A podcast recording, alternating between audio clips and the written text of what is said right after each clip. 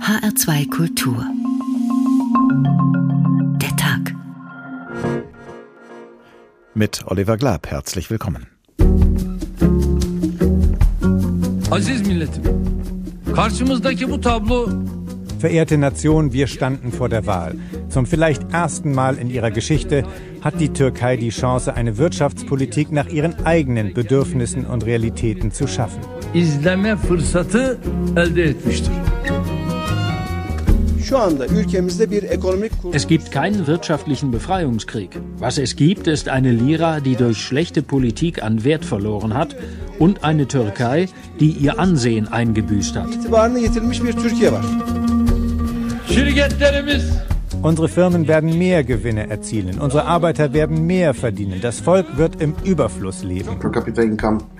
Das Pro-Kopf-Einkommen befindet sich schon das siebente Jahr in Folge in freiem Fall. Diejenigen, die unser Land in diese Lage gebracht haben, sollen sich schämen. Wir wollen menschenwürdig leben.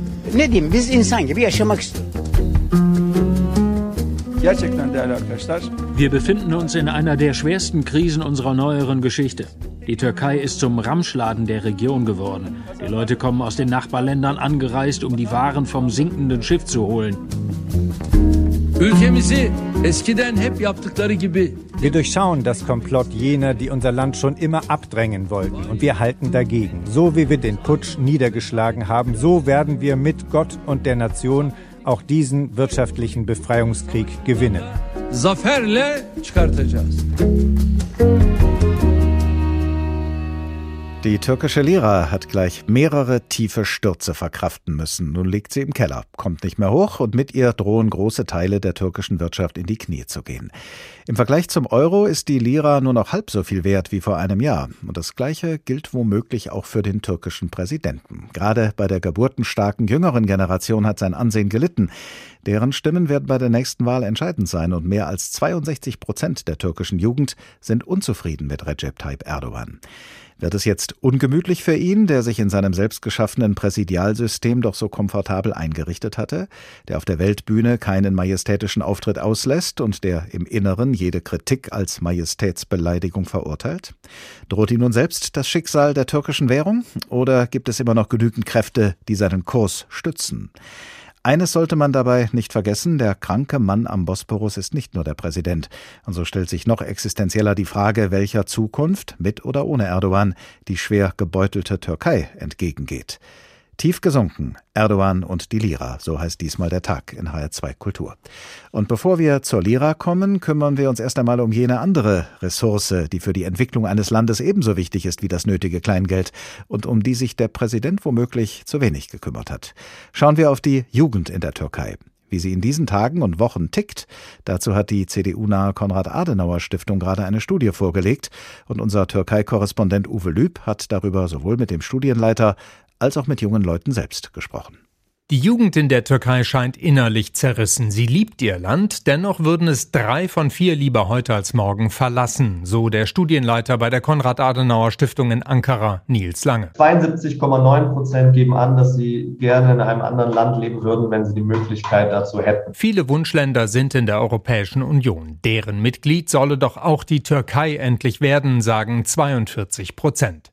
Fast ebenso viele haben dazu allerdings keine Meinung. Auf das eigene Land bezogen ist bei vielen jedenfalls von Zuversicht keine Spur, wie etwa bei dieser jungen Frau. Jugendliche haben in diesem Land keine Zukunft. Das Land versinkt wirtschaftlich und in allen anderen Bereichen auch. Ich denke, die Türkei wird sich nicht mehr entwickeln. Dabei ist die Jugend der Türkei so hoch gebildet wie in keiner Generation davor. Rund 90 Prozent haben eine höhere Schule besucht. Jede und jeder Zweite ist oder war an der Universität. Und sie stehen zu den Werten ihres Landes. Familie ist fast allen 18- bis 25-Jährigen wichtig, ebenso die Flagge oder das Andenken an den Republikgründer Atatürk und ihre Religion. 72,7 Prozent der Befragten sagen, Religion ist mir wichtig oder sehr wichtig. Politik ruft bei vielen jungen Menschen in der Türkei dagegen eher Verdruss hervor. Das mag damit zu tun haben, dass die meisten nur eine Regierung in ihrem Land kennen, die von Präsident Erdogan und seiner AKP. Doch auch die Opposition überzeugt die Jungen nicht. Fast 40 Prozent machen alle Politiker verantwortlich für die aktuellen Probleme in der Türkei. Sie sagen, die Opposition stellt keine Alternative dar, kritisiert nur, aber bietet sozusagen nichts an und kommt auch nicht auf uns zu. Manche zweifeln das ganze System offen an. So wie dieser 23-Jährige, der sein Ingenieurstudium abbrechen möchte. Auch er will lieber ins Ausland. Es wird gesagt, in der Türkei wäre Demokratie. Im Land gibt's nichts im Namen der Demokratie. Dennoch werden sich die allermeisten an der nächsten Wahl beteiligen. Auf die Frage aber, wen der politisch Handelnden sie am meisten bewundern, heißt es bei rund 20 Prozent, niemanden. Auf Platz zwei folgt Präsident Erdogan mit knapp 17 Prozent. Ihm dicht auf den Fersen ist überraschend jemand, der nicht auf der Liste stand, der Oberbürgermeister von Ankara, Mansur Yavaş. Yavaş ist von der sozialdemokratischen CHP und selbst in Istanbul unter jungen Leuten weitaus populärer als der dortige CHP-Bürgermeister Ekrem Imamoglu. Wer auch immer Oppositionskandidat bei der Wahl 2023 wird, alle Wahlkämpfer werden die Jugend im Blick haben müssen. Immerhin machen die 18 bis 25-Jährigen etwas mehr als 15 Prozent der Gesamtbevölkerung aus. Nur zu 10 Prozent wollen sie die regierende AKP wählen, immerhin 24 die CHP. Wer die Jungen in der Türkei für sich gewinnen will, muss übrigens Wahlkampf im Netz machen, denn sie informieren sich vor allem über das Internet. 80 Prozent geben an, dass sie ihre Informationen über die Welt und die Türkei und Politik über die sozialen Medien empfangen. Klassischen Medien misstraut die türkische Jugend dagegen, ebenso wie den Politikerinnen und Politikern. Die haben sich schließlich aus Sicht der Jungen nie so richtig um sie gekümmert. Sie sind vor allem frustriert und fühlen sich nicht gehört. Soweit die Ergebnisse einer aktuellen Studie der CDU-nahen Konrad-Adenauer-Stiftung zur Jugend in der Türkei. Auch die Heinrich-Böll-Stiftung, die der Partei Bündnis 90 Die Grünen nahesteht, ist in der Türkei präsent und ihr Büro in Istanbul leitet Christian Brakel. Guten Tag. Guten Abend. Recep Tayyip Erdogan ist, wenn man seine Amtszeiten als Premier und Präsident zusammennimmt, seit fast 20 Jahren der starke Mann in der Türkei. Das heißt, es sind schon etliche Jahrgänge unter seiner Regierung jung gewesen und älter geworden. Wie würden Sie Erdogans Haltung zu den jeweils jüngeren Generationen beschreiben? Welche Aufmerksamkeit hat er im Laufe der Jahre den jungen Leuten in seinem Land geschenkt? Was hatte er jeweils mit ihnen vor? Also es ist ein sehr, zum Teil ein sehr instrumentales, beziehungsweise später ein sehr ideologisches Verhältnis gewesen. Ähm, er hat am Anfang, als er an die Macht gekommen ist äh, und bis so na, 2012 ungefähr, schon auch ein Verhältnis gehabt, wo er versucht hat, junge Leute einzuspannen. Äh, wir erinnern uns zum Beispiel an das Verfassungsreferendum, was es damals gegeben hat, ähm, wo es ja die AKP auch eigene Jugendbewegungen unterstützt hat, um zu sagen, wir wollen endlich die Vergangenheit abstreifen und wir bieten euch Optionen und das natürlich auch untermauert hat mit großem wirtschaftlichen Wachstum. Ähm, und dann, glaube ich, gibt es einen ganz deutlichen Bruch 2013, damals mit den Gezi-Protesten, die ja in erster Linie Proteste junger Menschen gewesen sind. Und da sehen wir einen großen Bruch, wo der Präsident, wo die AKP auf einmal sagt, wir verstehen nicht mehr so genau, was da vorgeht. Wir haben Wohlstand geschaffen, von dem ja auch junge Leute profitiert haben. Aber diese jungen Leute wollen anscheinend irgendwie noch irgendwas anderes von uns. Ähm, und da sieht man, glaube ich, einen deutlichen Bruch ähm, des Verständnisses. Und danach hören wir sehr stark den Präsidenten darüber reden, dass er die Jugend als so eine Art ideologisches Projekt begreift. Er spricht davon, eine goldene Generation zu schaffen, ähm, die im Prinzip auf religiösen, auf nationalen äh, Werten beruhen soll und die natürlich vor allen Dingen seinen Machterhalt sichern soll. Fast drei Viertel der 18- bis 25-Jährigen sind allem Anschein nach jetzt so unzufrieden mit Erdogan und seiner Regierung, dass sie die Türkei gerne verlassen möchten. Das gilt zum Beispiel auch für türkische Ärztinnen und Ärzte, die eine sehr gute Ausbildung genossen haben, aber trotzdem abwandern. Warum schafft es die Türkei nicht, dieses Potenzial von Fachkräften zu halten? Medizinisches Personal wird doch eigentlich immer gebraucht. Das liegt äh, an den großen wirtschaftlichen Problemen, die wir in den letzten Jahren natürlich verstärkt gesehen haben, die es aber auch in den Jahren davor gegeben hat. Die Türkei äh, lebt ja ganz klassischerweise davon, sagt man, die Werkbank Europas zu sein. Also es gibt sehr viele Jobs in der fertigenden Industrie. Also wenn Sie zum Beispiel einen Mercedes-Bus in Deutschland fahren, dann wurde der mit hoher Wahrscheinlichkeit in der Türkei gebaut. Aber es gibt sehr wenig eigene Entwicklungen. Ähm, und das bedeutet, es gibt eine sehr geringe Wertschöpfung in der Türkei in vielen Bereichen und eben auch gerade für höher qualifizierte Personen. Sie haben das gerade angesprochen, wie viele Leute inzwischen äh, einen Universitätsabschluss haben. Für die ist es sehr, sehr schwierig, einen Job zu finden, der dann auch adäquat bezahlt wird, mit dem sie sich ein Leben leisten können, was sie eben zum Beispiel aus den Medien, aus dem Internet, aus Europa kennen. Nun ist der Studie der Konrad-Adenauer-Stiftung aber nicht nur eine weit verbreitete Unzufriedenheit mit Erdogan und der AKP zu entnehmen, sondern auch eine allgemeine Politikverdrossenheit gegenüber allen Parteien und dem ganzen System. Nun muss Politikverdrossen ja nicht dasselbe sein wie unpolitisch. Nach allem, was Sie beobachten in den verschiedenen Regionen und Bevölkerungsgruppen, wie politisch oder unpolitisch kommen Ihnen junge Leute in der Türkei vor? Tendenziell eher unpolitisch. Das muss man aber sagen, hat eine, eine gewisse historische Tradition. Nach dem Militärputsch 1980 hat äh, die Militärregierung sehr viel dafür getan, ähm, Jugendliche gerade an den Universitäten zu depolitisieren beziehungsweise das zu sanktionieren.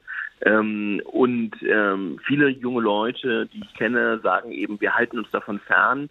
Äh, Politik wird als etwas Schmutziges gesehen, oft etwas, was eben auch jetzt zum Beispiel jetzt nicht dafür gedacht ist, äh, irgendwie direkt etwas zu verändern.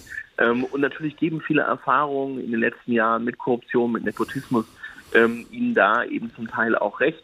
Ähm, was es allerdings auch gibt, man sieht natürlich eine Politisierung in der Jugend aufgrund der bestehenden Verhältnisse, die sich aber nicht in Parteipolitik äußert ähm, sondern sie sehen ähm, ein starkes Engagement für soziale Belange und wir haben das zum Beispiel jetzt zuletzt im, im 2020 äh, gesehen, als diese App Chathouse, die ja auch in Deutschland bekannt war, sehr doll lief. Da haben sich sehr viele junge Leute, gerade Studierende, zusammengetan und haben eben politische Foren ähm, organisiert und über Themen diskutiert, die ihnen wichtig waren, aber eben gerade unter Ausschluss dieser ganzen offiziellen Politik, von der Sie nichts wissen wollten. Welche Schlussfolgerungen ziehen Sie denn aus alledem für die Parlaments- und Präsidentschaftswahl im nächsten Jahr, wo ja die 18- bis 25-Jährigen 15 Prozent der Wahlberechtigten stellen? Wie werden die sich da verhalten? Was meinen Sie? Das ist unklar und ich glaube, das zeigte die Studie auch ganz gut. Das, ähm, das große Problem ist, wir haben, oder Problem, für Problem für Präsident Erdogan ist, er hat, seine Partei, die AKP, hat in der Gesamtbevölkerung und vor allen Dingen auch unter jungen Leuten stark an Zustimmung verloren. Das bedeutet aber nicht unbedingt, dass äh, die Opposition in gleichem Maße gewonnen hat. Die Studie sagt das ja auch. Äh, 20 Prozent sagen, sie vertrauen eigentlich niemanden so wirklich. Sie sehen eigentlich keine Alternative.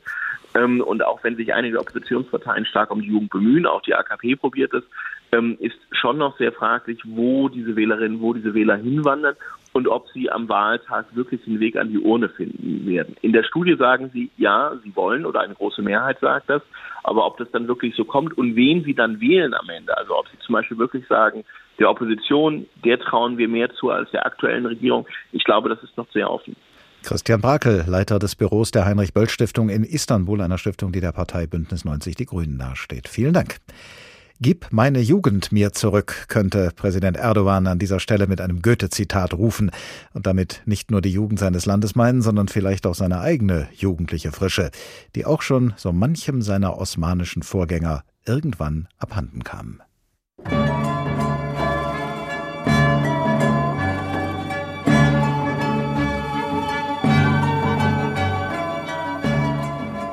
Als Sultan Selim aus dem Palast stolzierte, war sein rundes Gesicht gerötet. Er begrüßte die Soldaten und schritt auf sein Pferd zu, einen vollblütigen Rapphengst. In diesem Moment geschah etwas Seltsames. Aus einem unerfindlichen Grund tat das Pferd einen Schritt nach vorn und strauchelte. Den Umstehenden stockte der Atem. Das musste ein Zeichen sein, ein schreckliches Omen. Selim, der sichtlich aufgebracht war, ließ den Hengst in den Stall zurückbringen. Auf einem verhexten Pferd wollte er nicht reiten. Ersatz war schnell gefunden. Chota. Da der Sultan darauf erpicht war, die Hauptstadt mit allem Pomp zu verlassen und ebenso in Adrianopel einzureiten, lag es nahe, dies auf einem Elefanten zu tun.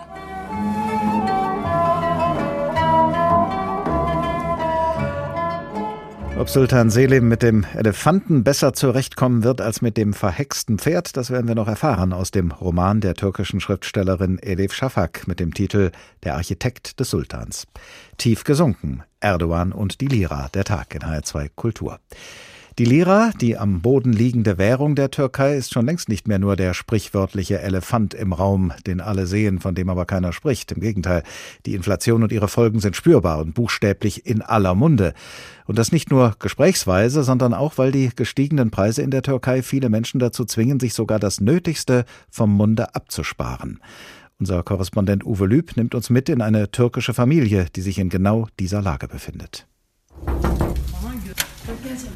In der Altstadt der Millionenmetropole Diyarbakir im Osten der Türkei leben Güler und Irfan mit ihren vier Kindern. Ihr Haus besteht aus zwei Zimmern, einem Wohnzimmer und einem Schlafzimmer für die ganze Familie. Geheizt wird nur das Wohnzimmer. Arbeitslosigkeit und durch die Inflation immer weiter steigende Preise machen ihnen zu schaffen, sagt Irfan. Zuletzt habe ich, wie lange ist das her? Ach ja, 20 Tage ungefähr. Da habe ich drei Kilo Fleisch gekauft. Den ganzen Winter über essen wir alle zusammen höchstens 10 Kilo, mehr nicht.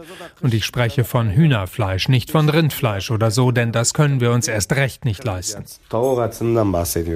Da reicht es auch nicht für eine bessere Wohnung. Über die offene Treppe zwischen ihren beiden Zimmern haben sie eine Plane gespannt. In der kleinen Küche findet sich nur das Nötigste, Herd, Kühlschrank und ein kleines Plastikregal. Zu essen gibt es oft das Gleiche, sagt Güller, das, was gerade eben noch bezahlbar ist. Was ich heute Abend kochen werde? Eine Suppe für die Kinder und eben Nudeln. Mehr geht nicht. So ist das.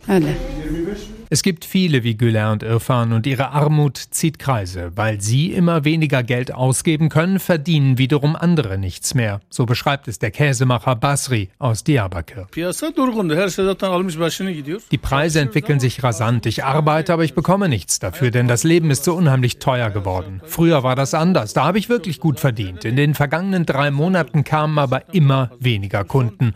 Mein Umsatz ging um 90 Prozent zurück. Manche meiner Kollegen schließen abends abends die Rollläden ohne irgendetwas verkauft zu haben, denn die Leute können sich wirklich nichts mehr leisten. In ihrer Not versuchen manche zu Geld zu machen, was geht. Jede Lira zählt. Doch die Inflation frisst alles auf. Noch vor einem Jahr bekamen die Menschen im Land für eine türkische Lira 12 Eurocent. Heute ist es nur noch halb so viel. Die Einkommen steigen zwar auch, aber nicht so schnell wie das Geld an Kaufkraft verliert, klagt Osman aus Gaziantep. Er hat Arbeit, aber sein Verdienst reicht nicht zum Leben. Ich hatte meiner Frau einen Ring geschenkt, den haben wir verkauft. Genauso wie die goldenen Armreife, die ihr zur Hochzeit geschenkt wurden. Auch dieses Geld ist alle. Wir sind jetzt jeden Monat 200 bis 300 Lira im Minus. Als der Mindestlohn noch 2800 Lira betrug, kamen wir kaum über die Runden. Und jetzt, wo der Mindestlohn 4250 Lira beträgt, kommen wir wieder nicht über die Runden, denn die Preisanstiege gehen weiter. Für uns hat sich also nichts verändert. Die Preise steigen, schneller als die Löhne. Die elementarsten Lebensmittel werden unerschwinglich, das letzte Tafelsilber wird zu Geld gemacht und wenn immer weniger Menschen etwas kaufen können, dann sind auch die Menschen arm dran, die davon leben, dass sie anderen etwas verkaufen. So also ist die wirtschaftliche Lage im türkischen Alltag. Und wie ist die Lage der Unternehmen in der Türkei? Das beobachtet Dr. Thilo Pahl, geschäftsführendes Vorstandsmitglied der Deutsch-Türkischen Industrie- und Handelskammer und Delegierter der deutschen Wirtschaft in der Türkei. Guten Tag. Guten Tag. Auch Sie leben und arbeiten in der Türkei, Herr Pahl. Wie sehr spüren Sie ganz unmittelbar, dass man für sein Geld immer weniger kaufen kann? Ich lebe jetzt mit meiner Familie, meiner Frau und beiden Kindern seit dreieinhalb Jahren in der Türkei.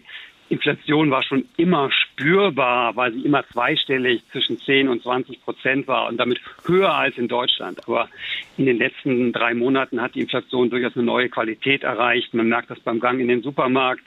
Man merkt das, wenn man tanken geht. Um mal zwei praktische Beispiele zu geben. Wenn man in ein Restaurant geht, findet man kaum noch gedruckte Speisekarten.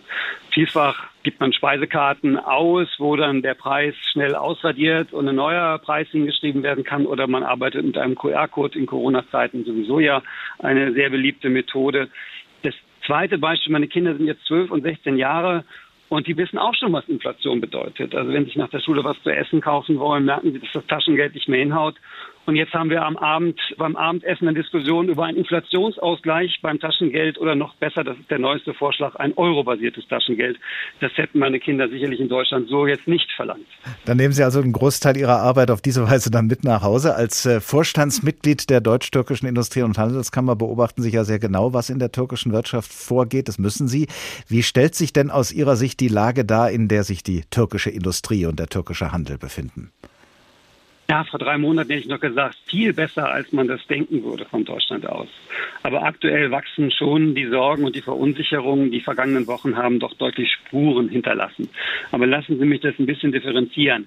Viele Unternehmen, äh, vor allem große Unternehmen, sind seit vielen Jahren, einige sogar mehr als 100 Jahren in der Türkei. Und die Türkei ist ein Schwellenland. Da geht es stärker mal auf und ab. Das kennen die Unternehmen. Es gab hier schon Putsche, andere Währungskrisen, Bankenkrisen, Inflationsraten, die noch höher waren, über 100 Prozent, eine Währungsreform, wo Nullen weggestrichen worden sind. Das haben die Unternehmen hier schon erlebt und sind trotzdem hier geblieben, weil sie die strategischen Vorteile der Türkei sehen. Es ist ein dynamisches Land, eine wachsende Bevölkerung, ein großer Markt, enge Bindung an Europa, gute Infrastruktur. Da halten die Unternehmen an ihrem Investment hier fest. Aber anders ist es wahrscheinlich bei den Unternehmen, die von außen auf die Türkei schauen, die sich vielleicht überlegen, dort äh, in der Türkei aktiv zu werden. Die nehmen vor allen Dingen die schlechten Nachrichten wahr, die Abwertung der Lira, die Inflationszahlen, die ja außenpolitischen Konflikte, in denen die Türkei auch aufgrund ihrer Lage, geografischen Lage involviert ist, die sind gerade mit dem Blick auf die letzten Entwicklungen der letzten Wochen eher zögerlich und abwartend mit Blick auf neuen Investitionen in der Türkei. Die türkische Regierung versucht ja nun, Menschen und Firmen davon abzuhalten, ihr Vermögen aus Angst vor einem Währungsverfall in Euro oder Dollar zu investieren. Sie hat im Dezember ein sogenanntes wechselkursgesichertes Einlagesystem eingeführt. Da können Einlagen von Privat- und von Firmenkonten für drei bis zwölf Monate auf eine Art Festgeldkonto eingezahlt werden mit einem Zinssatz von maximal drei Prozent über dem Leitzins. Mich hat das so ein bisschen an das Merkel-Steinbrück-Versprechen während der Finanzkrise erinnert. Ihre Einlagen sind sicher, die Regierung steht dafür ein. Auf die Türkei bezogen sprechen viele von einem Griff in die finanzpolitische Trickkiste. Wie gut funktioniert dieser Trick aus Ihrer Sicht? Wenn ich mir den aktuellen Kurs der Lira anschaue, hat er erst einmal funktioniert, dieser Trick, um die Lage zu stabilisieren. Ich würde mal sagen, die Lira hat gerade eine stabile Entwicklung, aber sie ist fragil. Mitte Dezember war die Lira in einer durchaus bedrohlichen Abwärtsspirale. Fast jeden Tag hat sie an Wert verloren. Es drohte ein Stück weit ein Kontrollverlust. Und mit dieser Wechselkursgarantie hat man es geschafft, die Lage ein bisschen zu beruhigen und ein bisschen Zeit gewonnen. Die Ratingagentur Fitch, die ja immer mit Argusaugen drauf guckt, äh, wie Staaten mit ihren finanziellen Problemen umgehen, sagt, dass die bisherigen Maßnahmen nicht die eigentlichen Probleme der Lira lösen würden. Was müsste man denn tun, um die eigentlichen Probleme der Lira und überhaupt der türkischen Wirtschaft zu lösen? Dieser Diagnose ist zuzustimmen. Die, der Zins, der liegt immer noch deutlich unter der Inflation. Ich gebe mal ein Beispiel. Also mein Geld in der Türkei wird mit 14 Prozent verzinst. Das ist der Leitzins. Aber der Wertverlust, die Inflation beträgt 50 Prozent. Also ein Unterschied von 36 Prozent. So hoch ist mein Wertverlust. Solange das so ist, werden internationale Investoren, äh, Kapitalgeber erstmal einen Bogen um die Türkei machen. Also der Abwertungsdruck bleibt da bestehen. Und was könnte man da tun? Haben Sie eine Idee, wenn die türkische Regierung Sie jetzt anruft und einen Rat von Ihnen möchte? Was sagen Sie dann? Also man kann durchaus ja schauen, wie, wie es gelingt, in der Eurozone äh, den Wert äh, stabil zu halten. Man hat dort eine unabhängige Zentralbank, die unabhängig von politischen Vorgaben äh, darauf schaut, dass die Inflation im, im Rahmen bleibt. Ja? Und hier hat man schon das Gefühl, dass der Einfluss der Politik auf die Geldpolitik sehr groß ist. Es ist ja ein, ein Wunsch des Staatspräsidenten, dass der Zins äh, gesenkt wird, obwohl die Inflation steigt. Und die traditionelle Wirtschaftsökonomie äh, empfiehlt eigentlich an, in solchen Lagen den Zins zu erhöhen, um die Inflation zu bekämpfen. Und dieser orthodoxen Wirtschaftstheorie fordern eigentlich viele Ökonomen, dass man dieser stärker folgen sollte in der Türkei. Dr. Thilo Pahl, geschäftsführendes Vorstandsmitglied der Deutsch-Türkischen Industrie- und Handelskammer und Delegierter der deutschen Wirtschaft in der Türkei. Vielen Dank. Tief gesunken, Erdogan und die Lira, der Tag in HR2 Kultur. Und jetzt kommen wir nochmal auf Sultan Selim zurück in dem Roman Der Architekt des Sultans von Elif Shafak.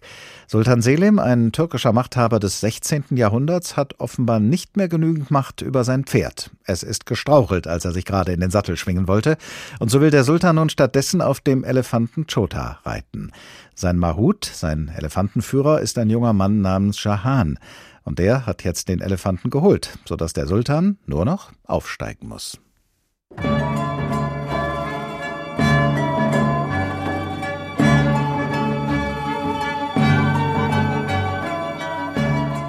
Der Sultan hielt sich an der herabhängenden Leiter fest und stieg mit einiger Mühe hinauf. Gerade als er in der Sänfte Platz nehmen wollte, vollführte Chota, vielleicht weil ihn der Kopfputz juckte oder ihm ein Dämon ins Auge geraten war, einen ausladenden Schlenker und der Sultan verlor das Gleichgewicht. Sein riesiger, mit Federn geschmückter Turban rutschte ihm vom Kopf und fiel genau vor Jahan auf den Boden. Der Mahut ergriff ihn sofort und erklomm die Leiter. Zum ersten Mal befanden sie sich auf Augenhöhe. Jahan auf der Leiter, der Sultan in der Sänfte. Jahan senkte den Kopf, doch einen kurzen Moment lang hatten sich ihre Blicke getroffen. Mein Herr, sagte Jahan. Mit der einen Hand klammerte er sich an das Seil, mit der anderen hielt er dem Sultan den Turban entgegen. Gib her! rief Selim gereizt. Der Turban glitt dem Sultan aus der Hand und fiel wieder zu Boden. Die untenstehenden Diener eilten hin, hoben ihn auf, reichten ihn Jahan, der ihn wiederum dem Sultan übergab. Diesmal nahm Selim ihn schweigend und behutsam entgegen. Sein Gesicht war totenbleich. Du kannst gehen, Mahut, sagte er schließlich.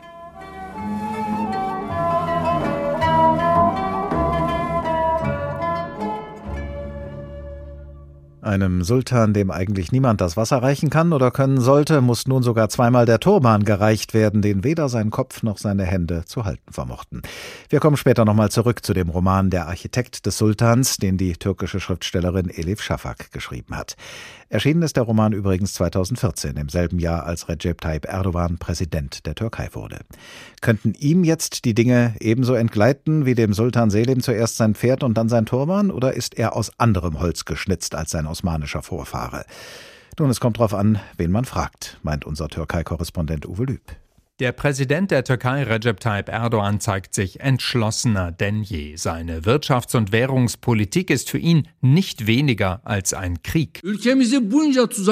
So wie es uns gelungen ist, unser Land immer wieder zu schützen und vor so viel Unglück zu bewahren, so werden wir mit Gottes Hilfe und dem Beistand unserer Bürger auch aus diesem wirtschaftlichen Freiheitskrieg als Sieger hervorgehen. Wirtschaftlicher Freiheitskrieg, damit kann der türkische Autor, Journalist und Wirtschaftsexperte Barış Soydan nichts anfangen. Er versteht diese Wortwahl eher als politischen Offenbarungseid, als Zeichen wirtschaftspolitischer Hilflosigkeit. Das ist im Grunde nichts weiter als politische Propaganda. Diese nationalistische Rhetorik wendet Präsident Erdogan seit dem Bündnis mit der nationalistischen MHP an.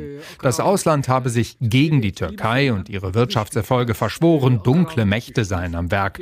Aber das ist nicht wirkungslos. Der Begriff wirtschaftlicher Freiheitskrieg ist allerdings ein Zeichen der Ausweglosigkeit. Die Wirtschaft steckt in einer Krise und die Regierung findet keine Lösung. Was soll sie denn sonst sagen? Etwa, dass sie es vermasselt hat? Vermasselt. So sieht es auch die Opposition, wie etwa Meral Akşener, Vorsitzende der konservativen I-Partei.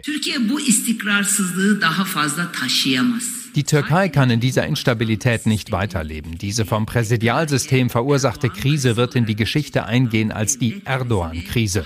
Miserable Politik, schlechtes Wirtschaftsmanagement und die Abwärtsspirale von Wechselkurs und Inflation haben die Türkei leider zu dem Land mit der weltweit fünfthöchsten Inflationsrate gemacht. Die Opposition setzt Erdogan bisher allerdings nicht viel entgegen. Ein Bündnis aus sechs Parteien will demnächst zwar erklären, wie sie das Präsidialsystem abschaffen wollen, eine gemeinsame Kandidatin oder einen Kandidaten für die Präsidentschaftswahl im Juni nächsten Jahres haben sie aber noch nicht benannt. Die AKP von Erdogan steht jedoch auch so unter großem Druck, sagt Suat Özcelebi. Er ist Politikberater und hat auch schon für die AKP Kampagnen gemacht. Er sieht die Partei im Niedergang.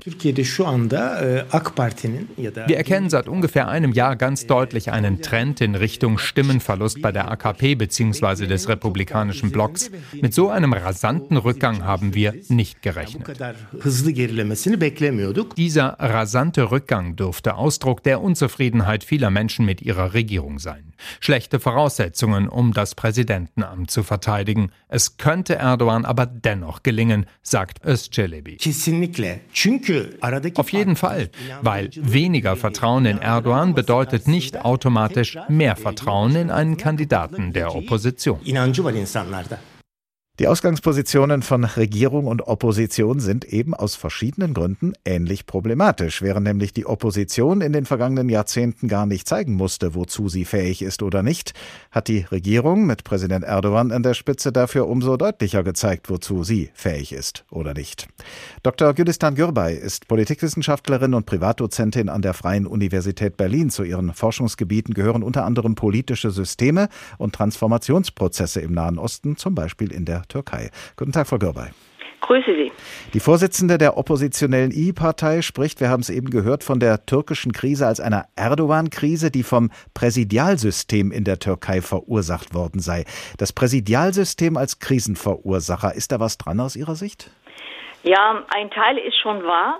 Allerdings wäre das ausschließlich nicht damit zu erklären. Es wäre eine Reduzierung dieser ganzen historischen Prozesse in der Türkei, die sozusagen ja die Geburt von AKP und Erdogan auch herbeigeführt haben. Was sind denn aus Ihrer Sicht diejenigen Faktoren, die äh, diese Krise in der Türkei, in der ja jetzt auch der Präsident steckt, die diese Krise herbeigeführt haben? Ja, nun, das äh, bezogen auf das Präsidialsystem, das ja 2018 eingeführt äh, wurde, kann man ja sagen, dass der Staatspräsident ja über weitreichende Kompetenzen im politischen System äh, verfügt. Und diese Machtposition nutzt Erdogan natürlich auch ganz massiv aus, indem er sich natürlich auch in die Arbeit der Institutionen, der Staatsinstitutionen einmischt. Also wie bei der jetzigen Währungskrise zum Beispiel die ständigen Einmischungen in die türkische Notenbank.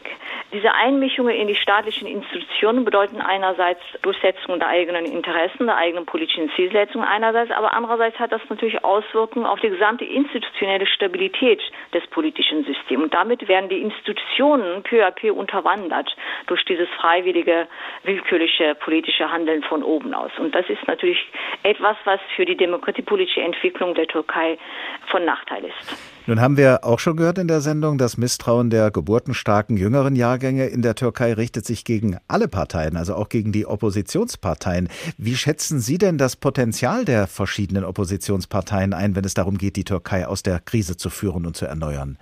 Sagen wir mal so, die, die politische Führung jetzt unter äh, Staatspräsident Erdogan profitiert ja quasi von der Schwäche der Oppositionsparteien bislang. Und daraus generiert sie auch ihre Stärke andererseits. Und die Oppositionsparteien haben es bis jetzt nicht geschafft, eine politische Alternative, Konzepte, inhaltliche Konzepte entgegenzustellen, außer der gemeinsame Feind Erdogan und die Abschaffung des Präsidialsystems. Das alleine ist verkürzt und das alleine würde sozusagen auch zu keinen wesentlichen bzw. substanziellen Veränderungen in der Türkei in demokratiepolitischem Sinne führen, auch wenn die Oppositionspartei, so sagen wir mal, an die Macht käme. Ich muss hier allerdings die pro-kurdische HDP so ein bisschen etwas herausnehmen. Die HDP steht ja außen vor, abgesehen davon, dass die HDP ja derzeit unter starken Repressionen leidet und dämonisiert wird insgesamt von der politischen Führung. Also diese Ausgrenzung der HDP führt natürlich dazu, dass die Opposition insgesamt dann wieder geschwächt wird. Also die HDP hat beispielsweise bei den Kommunalwahlen im März 2019 eine entscheidende Rolle gespielt, dass der GHP-Kandidat zum Beispiel in Istanbul die Wahlen gewinnen konnte. Da zeigt das sich ja dann, dass die Oppositionsparteien durchaus auch Erfolge erzielen können, auch Wahlerfolge. Bürgermeisterposten in Städten wie Istanbul und Ankara, das äh, ist natürlich schon mal ein gewaltiges Pfund, mit dem man wuchern kann.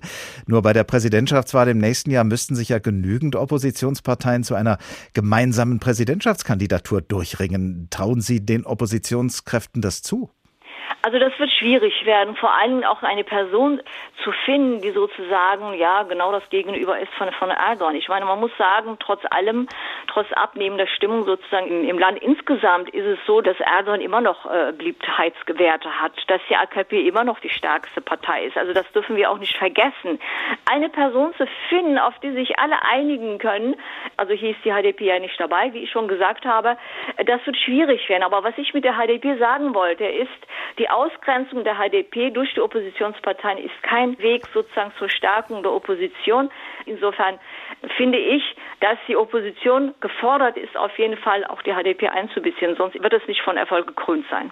Wie könnte Erdogan denn seine Wiederwahlchancen am ehesten verbessern? Was müsste er und was wird er wahrscheinlich unternehmen, um nochmal ins Amt zu kommen? Ja, das ist sehr schwer einzuschätzen. Er muss natürlich an der wirtschaftlichen Schraube drehen, das heißt diese Abwärtsentwicklung ähm, auf jeden Fall ins Gegenteil umkehren, denn äh, wir dürfen nicht vergessen, dass einer der wesentlichen Faktoren für seinen Erfolg und für den Erfolg der AKP ja die wirtschaftlichen Erfolge gewesen sind zu Beginn der 2000er bis 2011 ungefähr. Ja, es ist auch zu erwarten, dass die bisher angewandten Strategien der Polarisierung, der Dämonisierung, ja, aggressiver außenpolitischer Kurs, dass all all diese Elemente wahrscheinlich auch zum Zuge weiterkommen werden, um sozusagen diese Polarisierung in der Gesellschaft noch weiter stärker auszunutzen, um eben einerseits seine Klientel, Wählerklientel zu stabilisieren.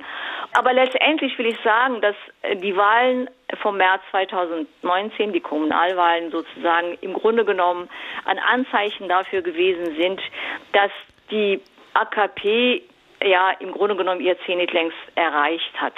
Und ja. wenn, und wenn äh, sehen wir mal an, äh, Erdogan und seine Partei verlieren die Parlaments- und Präsidentschaftswahl im nächsten Jahr, dann bleibt ja immer noch äh, das Problem, ja, wieder ein handlungsfähiges Parlament, eine Regierung, die transparent agiert und eine unabhängige und unparteiische Justiz aufzubauen.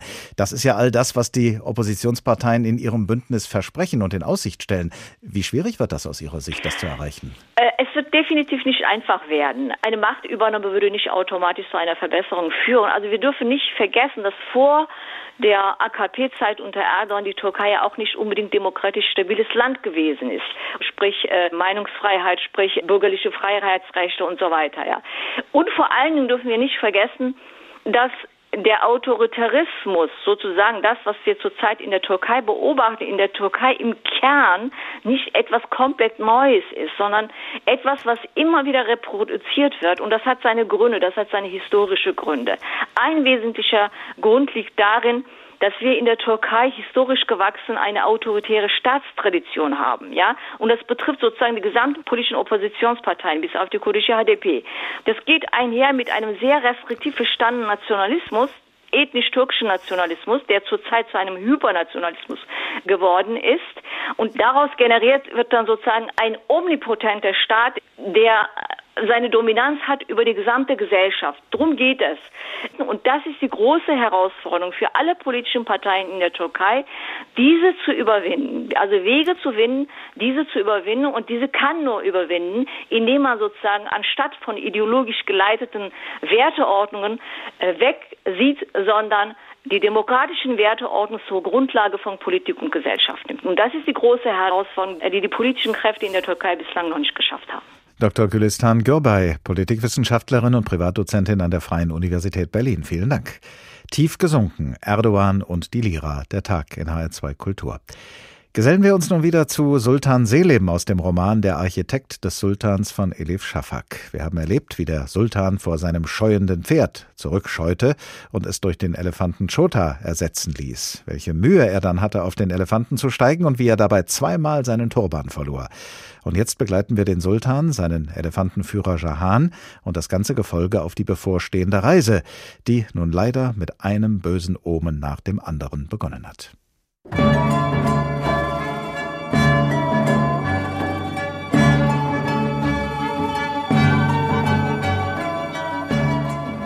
Von Gebeten und Lobpreisungen begleitet brachen sie auf. Menschen säumten die Straßen und bestaunten den Zug, empfanden jedoch trotz der Pracht ein Unbehagen und blieben still, so dass außer dem Klappern der Hufe, dem Rattern der Wagenräder und dem Klingeln der Glöckchen an Chotas Kopfputz nichts zu hören war. Nie zuvor hatte Jahan erlebt, dass so viele Menschen so wenig Lärm machten. Als Istanbul hinter ihnen lag, besserte sich die Stimmung. Doch an den Stadttoren Adrianopels erwartete sie eine düstere Nachricht. Die gesamte osmanische Flotte war durch eine entsetzliche, schmachvolle Niederlage vernichtet. Alle zeigten sich erschüttert, doch dieses Gefühl hielt nicht lange an. Der Fassungslosigkeit folgte Verärgerung, und nach der Verärgerung kam die Wut. Plötzlich empörten sich alle über den Sultan.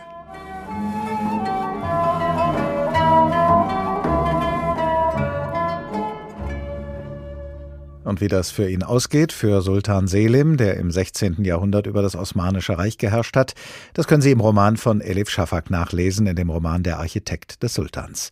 Wie die aktuelle Krise in der heutigen Türkei ausgeht für den Präsidenten und für sein Land, das wird sich erst noch herausstellen.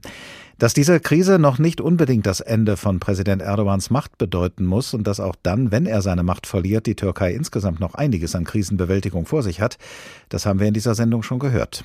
Und bei alledem dürfen wir auch nicht vergessen, dass die türkische Gesellschaft, wenn sie eine freie, demokratische Gesellschaft sein soll, dringend einen Klimawandel nötig hat. Unser Korrespondent Uwe Lüb hat genau darüber mit Künstlerinnen und Künstlern in der Türkei gesprochen und sich erzählen lassen, wie sie mit dem aktuellen Zustand der türkischen Gesellschaft umgehen.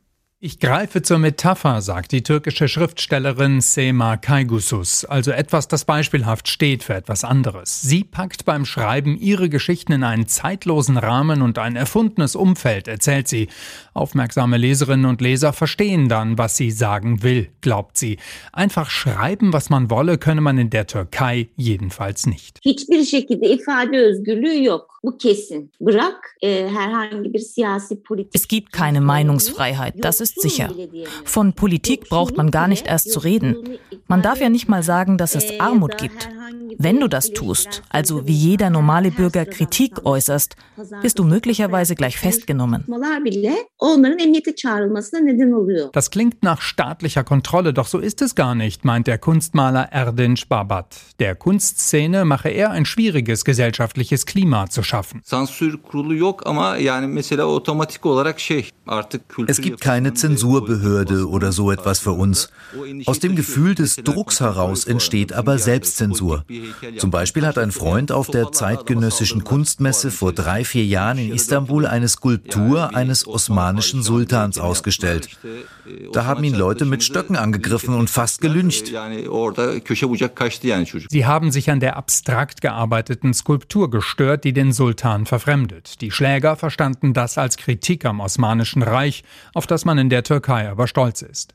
So ein Vorfall wirkt auch auf andere Künstlerinnen und Künstler, sagt Erdinç Babat, sowohl bei der künstlerischen Arbeit als auch vor Ausstellungen.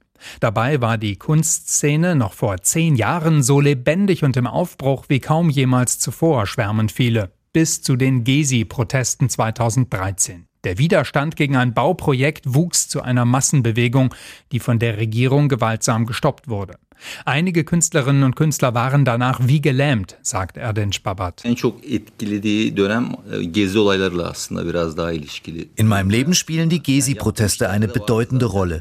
Sie reflektierten sich auf meine Arbeit. Ich fertigte Porträts maskierter Jugendlicher und so. Die jungen Menschen hatten den Druck der Regierung damals so satt. Alles endete mit einer Frustration. Alle waren enttäuscht und frustriert. Ich selber konnte ein bis zwei Jahre kaum etwas produzieren produzieren. Das ging vielen Künstlern um mich herum ähnlich. Von den Eindrücken aus dem Jahr 2013 konnte sich die Kunstszene kaum erholen, da gab es den nächsten Dämpfer, so die Videokünstlerin und Wissenschaftlerin Zeno Pekünlü. Nach Gezi gab es Hoffnung. Es hat sich was getan. Es hat Solidarität gegeben, eine Graswurzelbewegung. Die Kunstszene war mittendrin. Aber nach dem Putschversuch 2016 ist der Druck für mich immer näher gekommen, als Wissenschaftlerin und als Künstlerin. Der Druck werde mittelbar ausgeübt. Statt die Künstler direkt anzugehen, grabe man ihnen das Wasser ab, indem man ihre Förderer stoppe. Allen voran den Kunst- und Kulturförderer Osman Kavala und seine Stiftung Anadolu Kultur und deren Ausstellungsort Depot. But on the other hand, the real intimidation is not to artists. Wirklich eingeschüchtert werden nicht Künstler, sondern die, die die Kunst bezahlen oder Programme machen, wie Anadolu Kultur oder Depot. Da sorgen sich dann andere, dass es ihnen genauso geht Und das hat riesige Auswirkungen.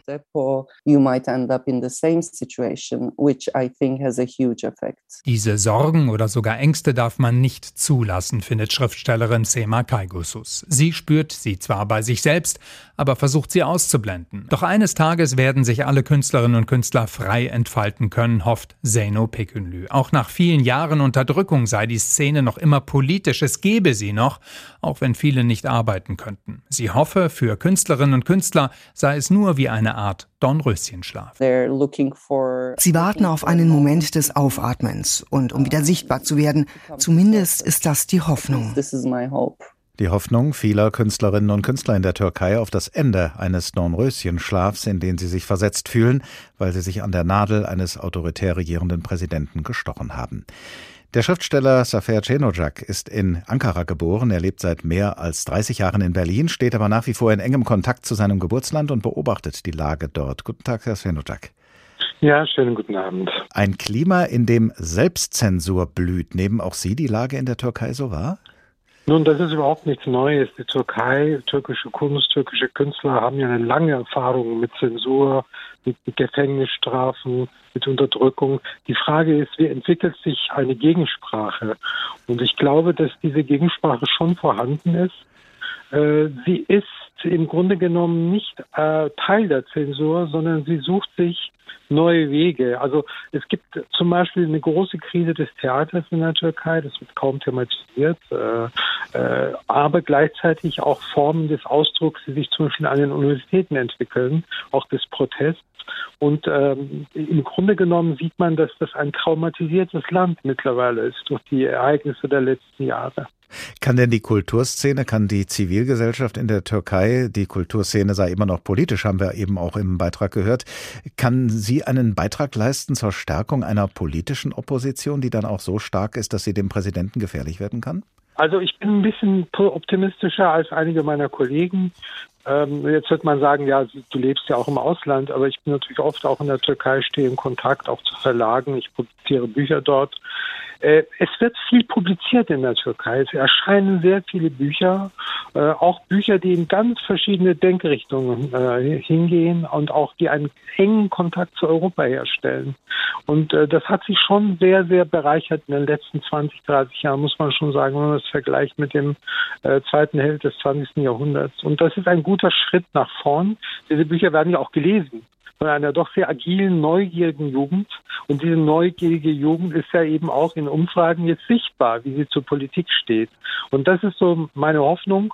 Was die Türkei jetzt dringend braucht, ist ein Gesellschaftsvertrag. Das ist, glaube ich, mit der jetzigen Regierung und auch mit diesem Präsidenten nicht mehr zu schaffen. Er hatte im Grunde genommen die Möglichkeit eines solchen Vertrags zerstört durch seine bisherige Politik.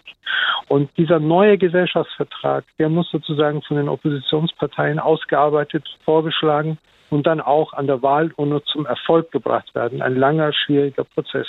Wir sprechen jetzt von den Oppositionsparteien so, als seien sie ein Kollektiv. Äh, das fangen sie ja vielleicht gerade an zu werden. Wir haben ja schon gehört, dass sich da mehrere Oppositionsparteien getroffen haben und äh, auch ähm, gemeinsames Handeln vereinbart haben. Noch ist da keine ja. gemeinsame Präsidentschaftskandidatur dazu dabei. Aber was eint diese verschiedenen Kräfte der Opposition? Ist es dann doch vielleicht mehr als äh, nur das Ziel, die Wiederwahl Erdogans zu verhindern? Nein, wissen Sie, was das Problem ist? Es ist ein bisschen jetzt auch in dieser Sendung verloren gegangen. Die Türkei ist ein sehr widersprüchliches Land. Sie besteht eben nicht nur aus sehr europäisch orientierten Menschen, sondern es ist auch ein nahöstliches Land. Es ist auch ein islamisches Land. Es ist aber auch ein säkulares Land. Es ist auch ein modernes Land. Es sind sehr, sehr viele Widersprüche. Und diese Widersprüche, es ist ein kurdisches Land auch. Es wird Kurdisch in der Türkei gesprochen. Das ist die Muttersprache von Millionen von Menschen. Es ist äh, das alles zu vereinen und einen neuen Gesellschaftsvertrag zu finden, in dem die Menschen friedlich und demokratisch zusammenleben können, zu, können, ist eine große, große Herausforderung. Und das Interessante an dieser Opposition, sozusagen die kleine Frucht, die da drin ist, ist, dass im Grunde genommen dort Parteien ganz unterschiedliche Richtungen äh, mittlerweile da sind. Es ist ja die große Republikanische Volkspartei, die auch sozusagen große Oppositionspartei natürlich drin, die eher kemalistisch säkular orientiert ist, die Gründungspartei der Türkei sozusagen. Aber es sind eben auch äh, drei muslimische Parteien in dieser Koalition oder in dieser in dieser neuen äh, Plattform Äh, zwei von diesen Parteien sind Abgänger von der AKP.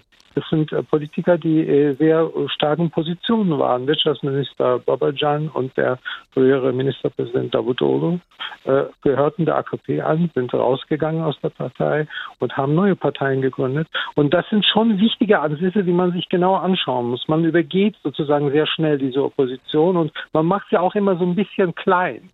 Äh, leider auch in den Bewertungen, in den politischen Bewertungen, das finde ich äh, nicht äh, richtig und auch nicht adäquat. Also man darf auch in der Türkei nicht unbedingt Meinungsumfragen vertrauen. Wen würden Sie äh, wählen, wenn am Sonntag äh, Wahl wäre? Weil man nicht genau weiß, ob die Leute wirklich aufrichtig antworten auf die Fragen, die gestellt werden. Und das heißt, äh, Sie könnten sich vorstellen, dass dieses Zusammengehen der Oppositionsparteien über diese politischen und auch kulturellen Unterschiede hinweg äh, so ein Modell zum Leben erwecken könnte, so nach dem Motto, in unseren eigenen Reihen dulden wir Widersprüche und halten ich, sie aus. Genau, genau. Ich glaube, es gibt eine Sehnsucht für so etwas in der Türkei, gerade unter der Jugend, gerade auch in der Kunstszene. Leider gibt es aber auch sehr festgefahrene Stimmen und sehr festgefahrene Biografien, wo sozusagen nur, nur die eigene, als eigene Horizont sozusagen gilt und andere Lebensformen, andere Ansichten über die Gesellschaft nichts mehr gelten, so dass es gar nicht mehr zum Streit kommt, sondern eben äh, derjenige, der die Macht hat, früher waren es die säkularen Kräfte,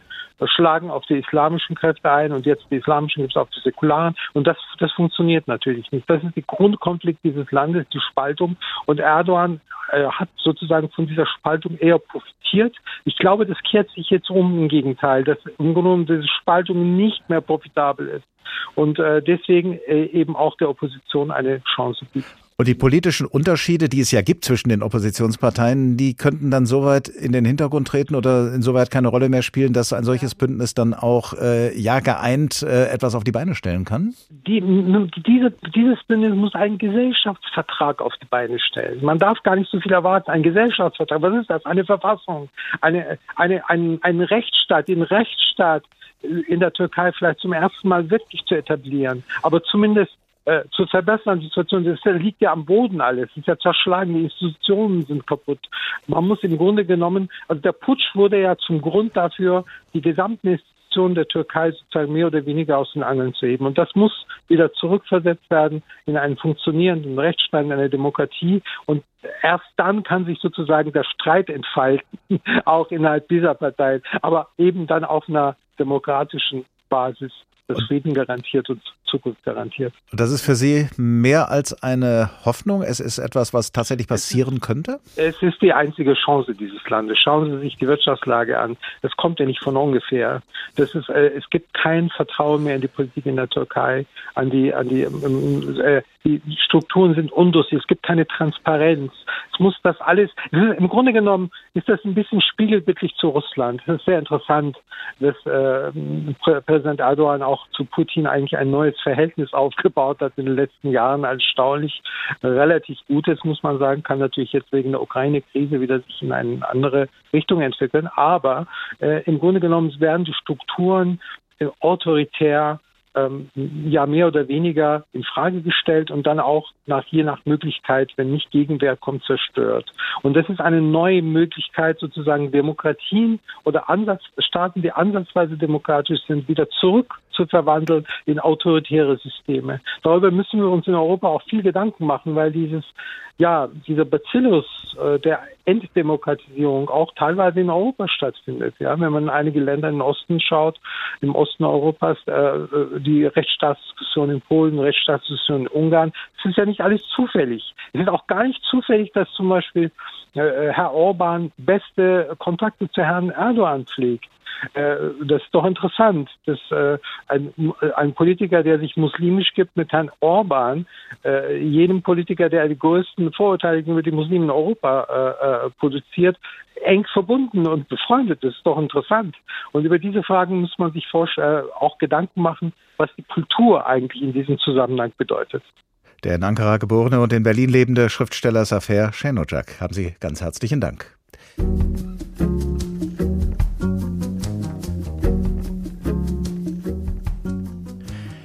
Tief gesunken. Erdogan und die Lira. Das war der Tag in HR2 Kultur als Podcast zu finden auf hr2.de und in der ARD Audiothek. Ich heiße Oliver Glab und wünsche Ihnen eine gute Zeit. Bis zum nächsten Tag.